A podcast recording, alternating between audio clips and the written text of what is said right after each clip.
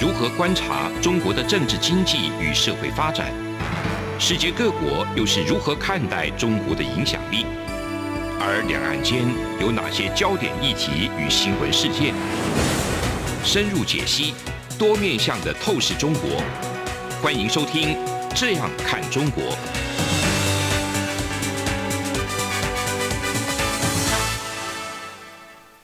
各位听众您好，我是主持人张振林。您现在收听的是中央广播电台《这样看中国》节目，张振林时间。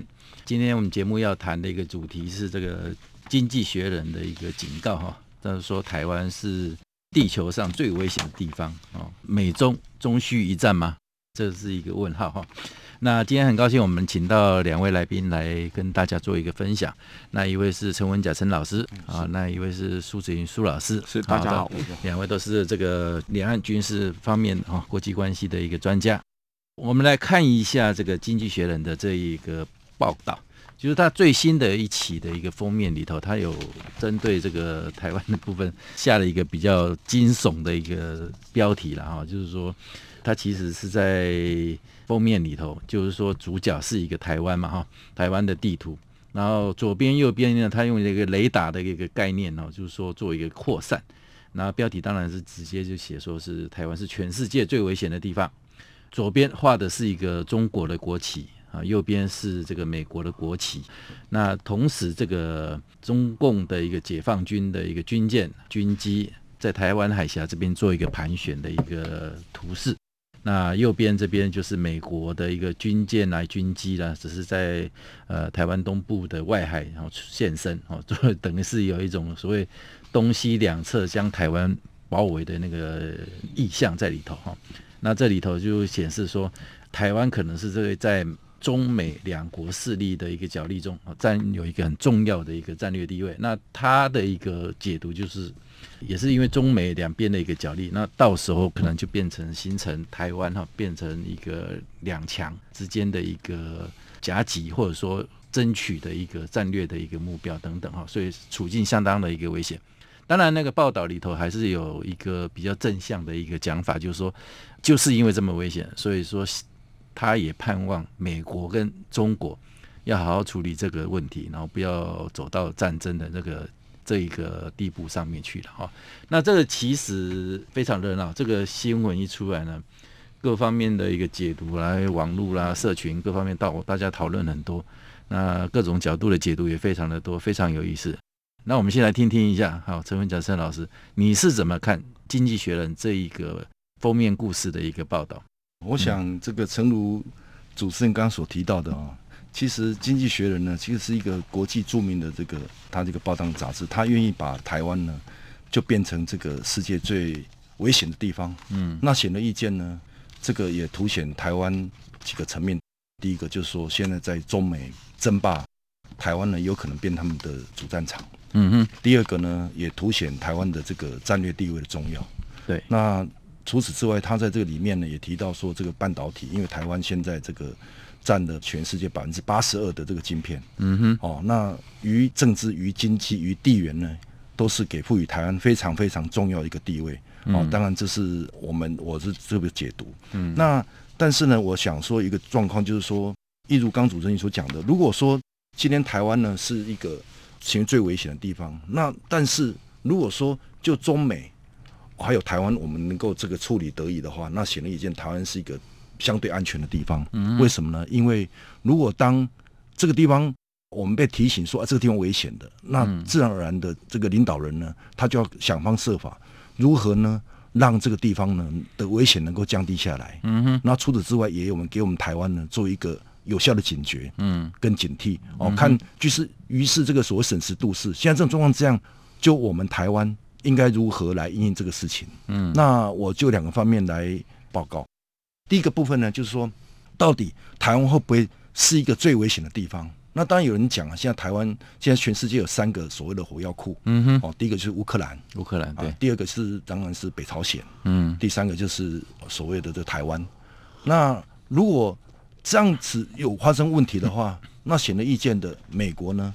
那当然，就我来看，长期呢，美国就对台湾这么支持，那美国势必会介入。如果是会介入的话，那显而易见的。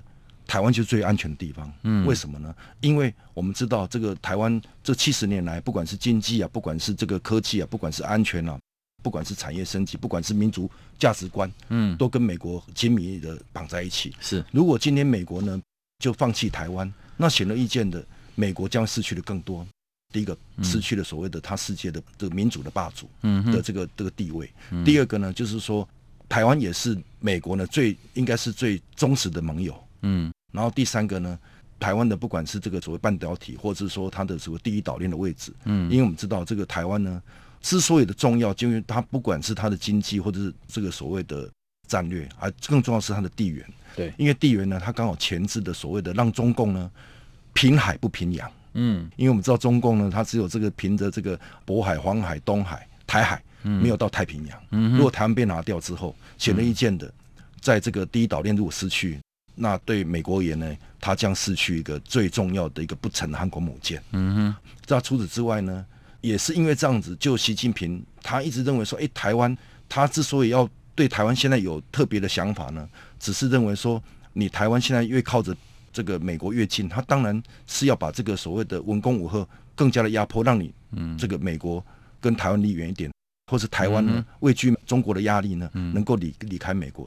除此之外，中国有个用意啊，他像这个这么紧密的文攻武赫呢，他也是要逼迫美国来谈判。毕竟中国呢，现在反正这个国力强大起来呢，我觉得是纸老虎呢，总是希望能够有点发威。嗯，那发威的过程中，他也是希望透过这个所谓的文攻武赫呢。来逼迫美国能够跟中国谈，来中国谈，嗯、那谈呢，大概是会怎么会这么重做呢？因为中国认为，从这个中美贸易跟科技战之后呢，嗯、中国也被他压迫的不得了。嗯哼，所以我想说，就这个目的来看，现在对台湾这个部分呢，他也是希望能够从这个角度来压迫美国。嗯，那自然而然的，就习近平认为，我现在可能只能文攻武吓，因为显而易见，你如果要动台湾的话，那牵扯层面太大，因为毕竟。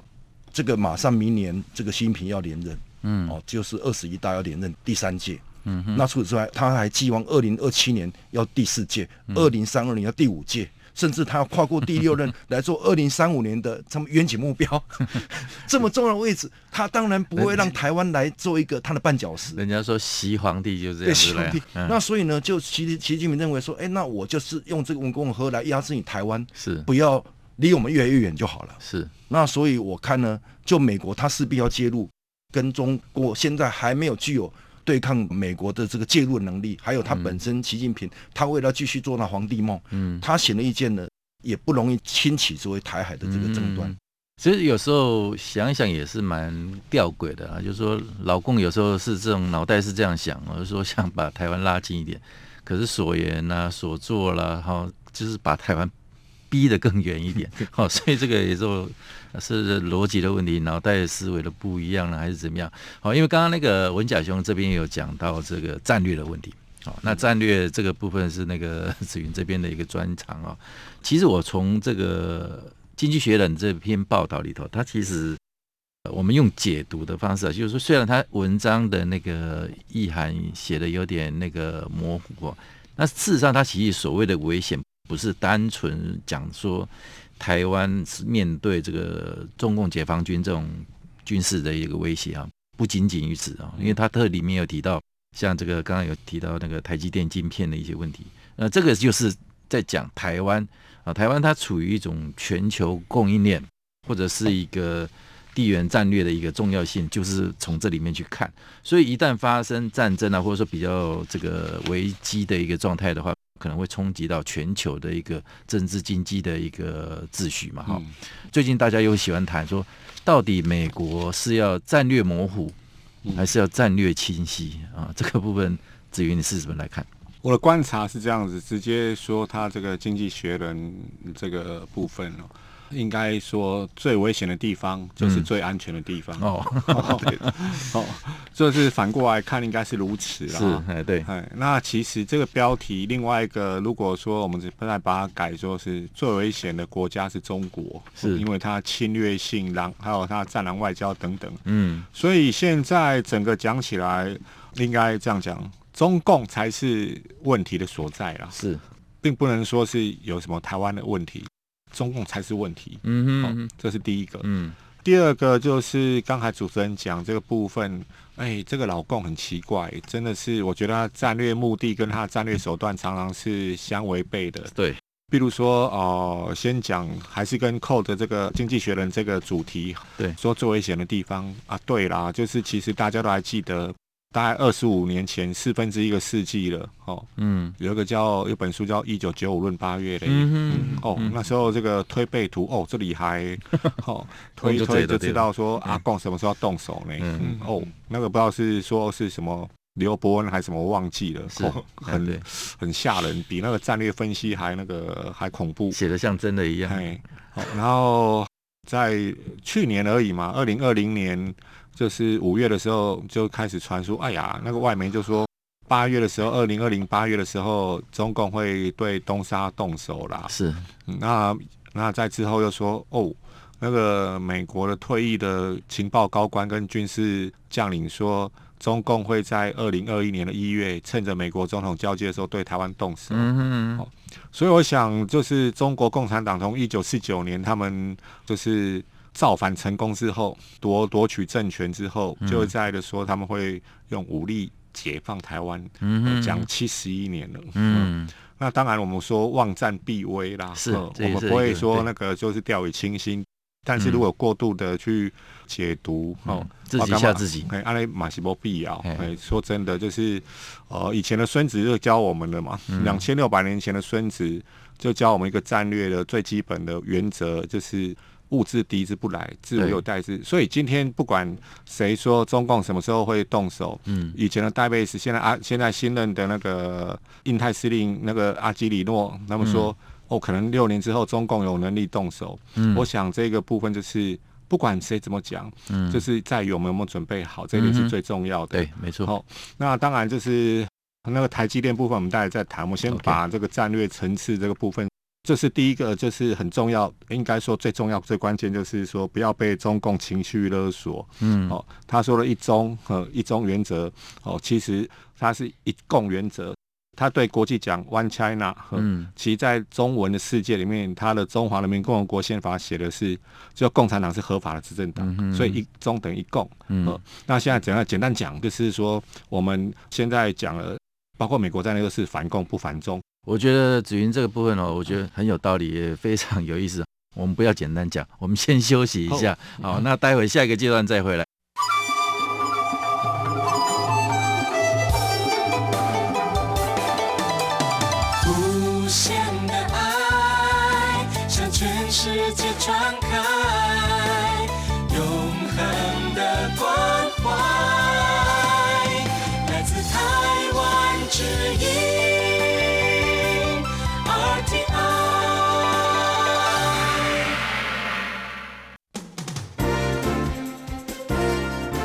从两岸、国际、历史文化与财经等角度透视中国的《这样看中国》节目，每周一到周五晚间九点三十分到十点在中央广播电台播出。如果您对《这样看中国》节目有任何收听想法或意见，欢迎寄信到台北市北安路五十五号，也可以透过电子邮件的方式。节目有两个信箱：二零二零 at。R t i 点 o r g 点 t w，或是二零二零零二零三 n e w s at gmail.com。再次谢谢听众朋友们的收听与支持，请持续锁定每周一到周五晚间九点三十分到十点播出的《这样看中国》节目。各位听众您好，我是主持人张正霖。您现在收听的是中央广播电台《这样看中国》节目，张振林时间。我们上一个阶段呢，听子云在讲到这个中国啊，这个说呃可能武武力来犯台或怎么样哈，讲了也讲了七十几年了，然后一直这个雷声大，也不能说雷声大雨声雨点小，嗯、就是一直大家都。把它界定也很清楚，因为老共老是这样子在讲，嗯、他就很清楚说，我就是要不排除武力统一台湾啊，这样子的一个、嗯、一个模式，一个威吓在里头啊。那所以两岸的一个战争，说或者中国什么时候来侵略台湾等等，大家都讲各种讲法都很多，嗯、也不断的一直会出现啊。以前有所谓的那个论八月的问题啊，那个小说。那最近有一本小说叫做那个二零三四啊，这个也是一个美国的一个退役的一个军官哈，就是说他也是作者之一了哈。那讲的当然是也是一样，在中美战争之下的一个状况啊，就两两强竞争下，然后就中国就无力犯台嘛哈。那时间是写在二零三四，那这个年份呢，随着不断的一个时间的一个流失啊，或者有一个推演啊。也许这个可能又将是成为一个跟以前的小说一样嘛啊，小说我们当然就看看嘛，就做一个参考。那但是我们从战略的一个角度来看的话，就还是也会比较希望能够很清楚的来研究跟分析一下，就中共他们到底脑袋里头的想法跟策略里头哦。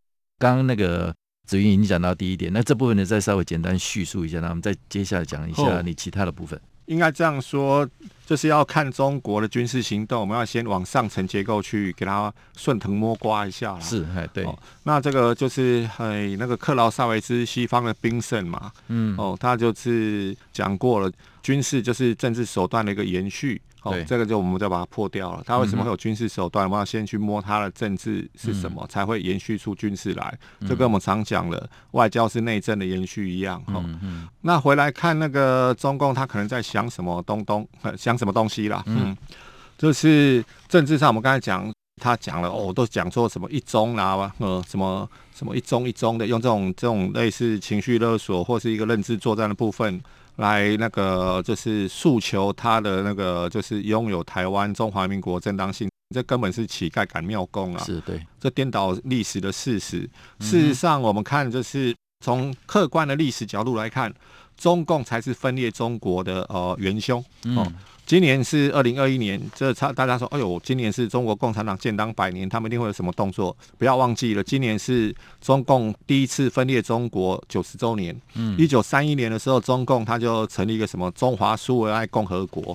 哦，那个还有他自己的宪法呢。嗯嗯。哦，还有他自己的那个货币哦，那他的钞票上面印的是谁啊？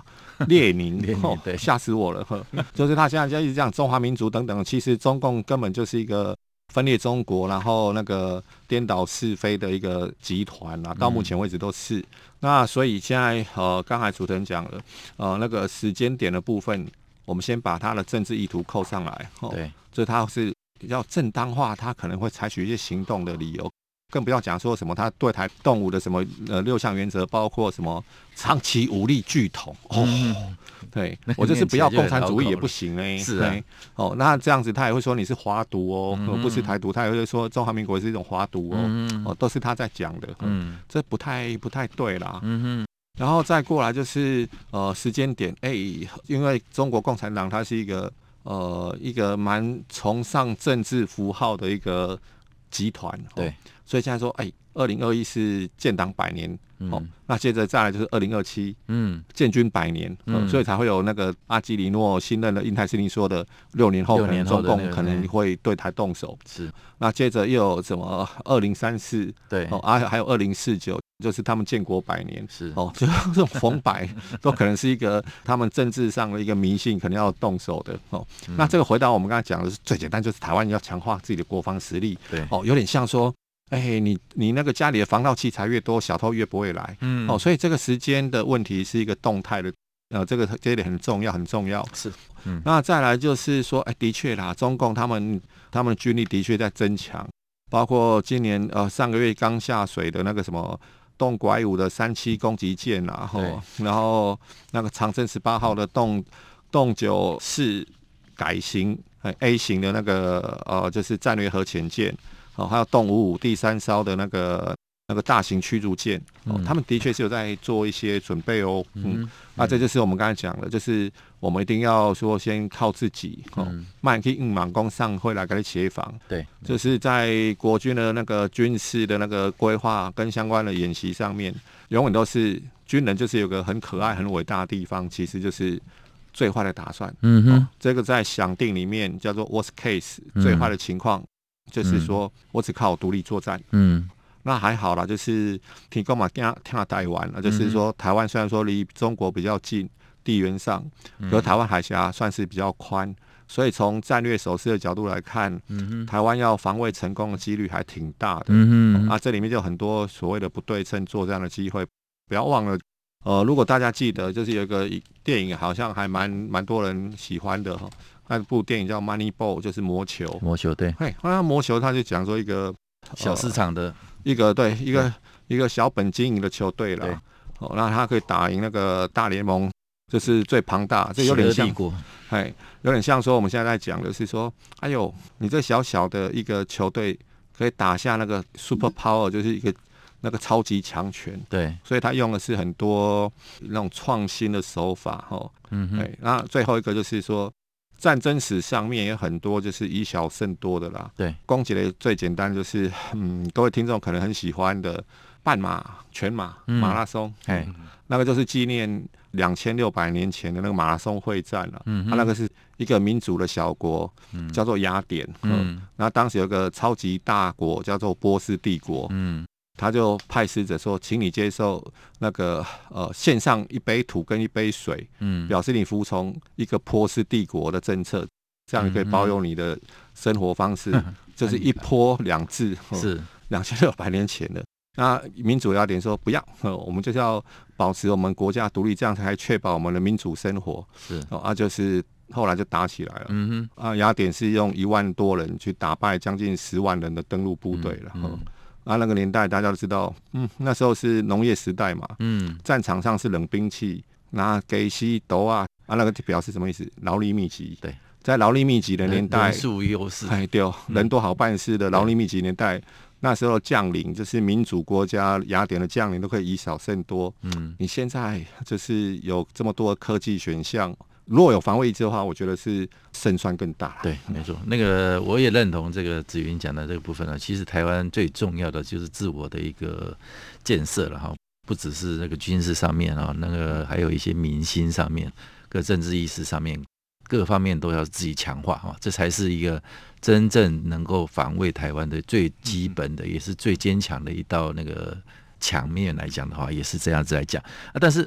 我们还是要谈啦，就是说，除了自己的一个强化以外，周边国家的一些动向哦。那像最近我们刚刚有提的美国，那我想问一下那个文家，日本的部分，日本部分像那个岸信夫最近也接受了那个日本媒体的一个访问啊，他也特别提到，就是说两岸目前的一个军力失衡啊，就是倾向对中国比较有利了哈，而且每一年的差距在扩大。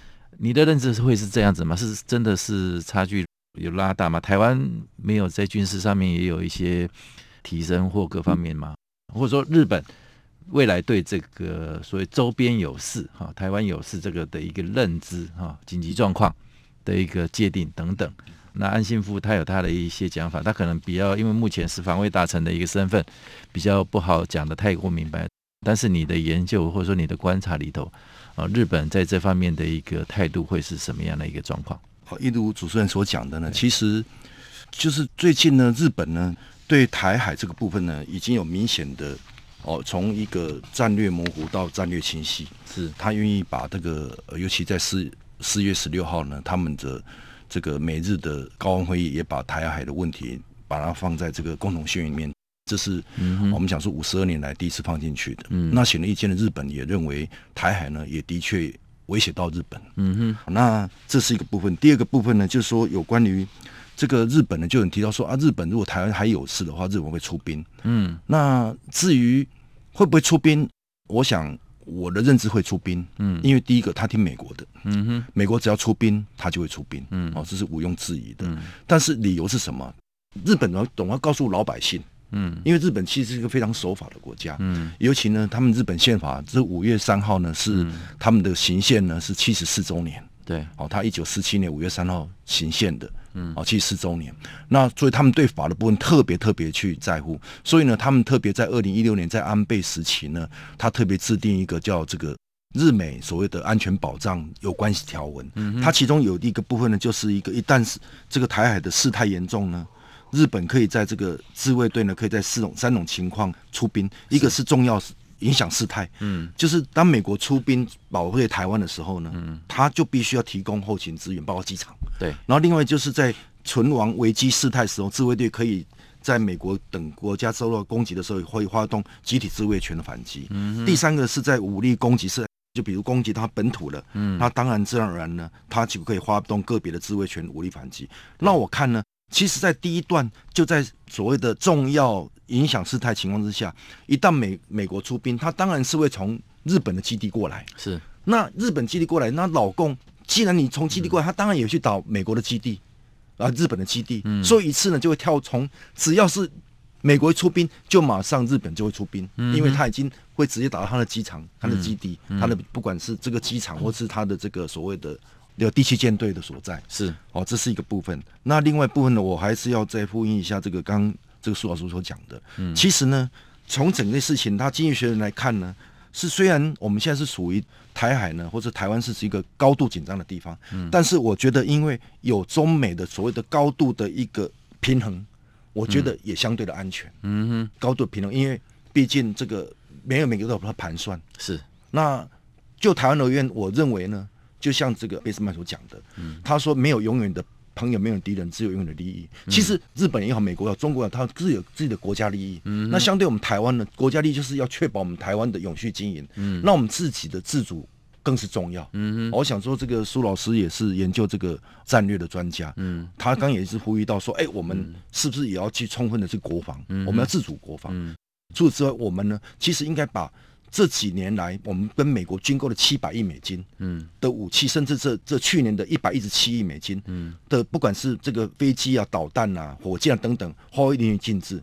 其实就在充实国防过程中，我们也要适度让老公知道说，哎，我们也有反击能力。嗯哼，一旦有反击能力，他们也会害怕。嗯，就是说，哎，代价太大。对，我们也不是省油的灯，对不对？其实我们适度也可以表现说，我们有。这个决心，像我在学校里面通知课程，嗯、我就跟学生讲了，嗯、我说我们现在民调是不准的，因为现在台湾是很和平、很安全的。是，如果一旦我说如果有个小偷到你家了，拿个刀压着你，你会不会打？嗯，都会打。相对的，如果如果老共打台湾，呢大家都会打。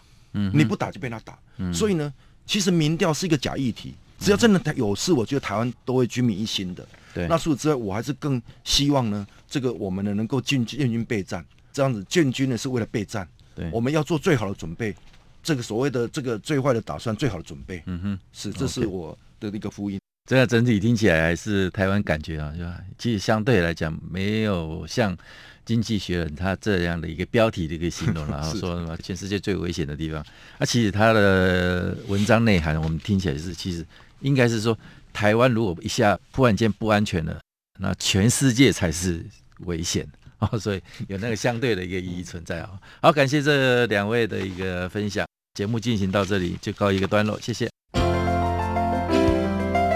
有人形容二零二零年是台湾的 Parkes 元年，使用手机可随时随地收听的形式，滋养了听觉，丰富了视野。而你也加入了 Parkes 的行列了吗？央广新闻部制播的众多精彩节目，陆续在各大 Parkes 平台上架。包括早安台湾、两岸 ING、这样看中国、张振霖时间、蔡明芳时间，还有这样看香港、舍之岂能藏乎？想跟你聊聊天，以及港式大排档节目，通通随点随听。欢迎透过 Sound 声浪平台搜寻央广节目名称，就可以收听到精彩的央广新闻节目。快拿起手机，让我们在 Podcast 平台相见。